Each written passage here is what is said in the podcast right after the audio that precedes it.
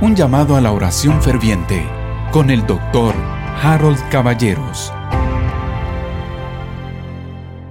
Bienvenidos una vez más al devocional llamado a la oración ferviente. El día de hoy voy a compartir con ustedes un versículo que quizás sea el más clásico, el más usado para el arte de la intercesión.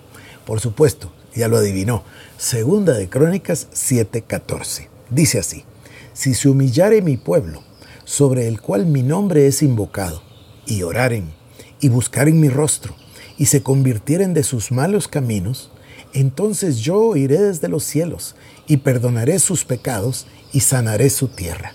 Bueno, en este tiempo no se trata de que nuestro país esté sufriendo, se trata de que todas las naciones de la tierra están sufriendo.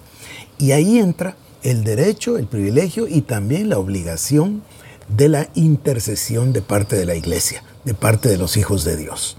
Las instrucciones son clarísimas. De primero, humillación. Si se humillare mi pueblo, sobre el cual mi nombre es invocado. Está hablando de la iglesia, está hablando de todos los redimidos que invocan el nombre del Señor Jesucristo. Y luego dice, y oraren. Entonces, número uno, humillación. Número dos es la iglesia. Número tres, oración. Número cuatro, mire qué lindo esto, y buscar en mi rostro. Hay algo especial en un tiempo de intensiva oración para buscar el rostro del Señor. Yo lo he hecho muchas veces. Por supuesto que va a usar usted las herramientas que tenemos, la oración, la alabanza, la adoración y sobre todo la palabra de Dios.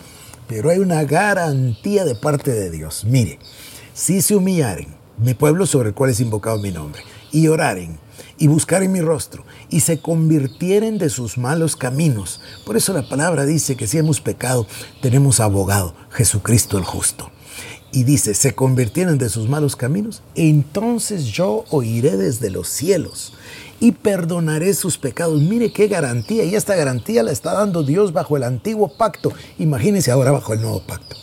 Y no dice solamente perdonaré sus pecados, termina el versículo diciendo sanaré su tierra. Yo quiero invitarle, querido hermano, querida hermana, para que el día de hoy renovemos nuestro interés en orar por nuestras respectivas naciones. A mí me emociona tanto recibir mensajes de Estados Unidos, de Canadá, de México, de Argentina, de Colombia, de Brasil, de España, y yo invito a cada uno para que ore por su nación, para que verdaderamente el pueblo de Dios sobre el cual es invocado su nombre se humille, ore, busque su rostro, se convierta de sus malos caminos. Entonces Dios oirá desde los cielos y perdonará nuestros pecados y sanará nuestra tierra. Querido hermano, ahora oremos.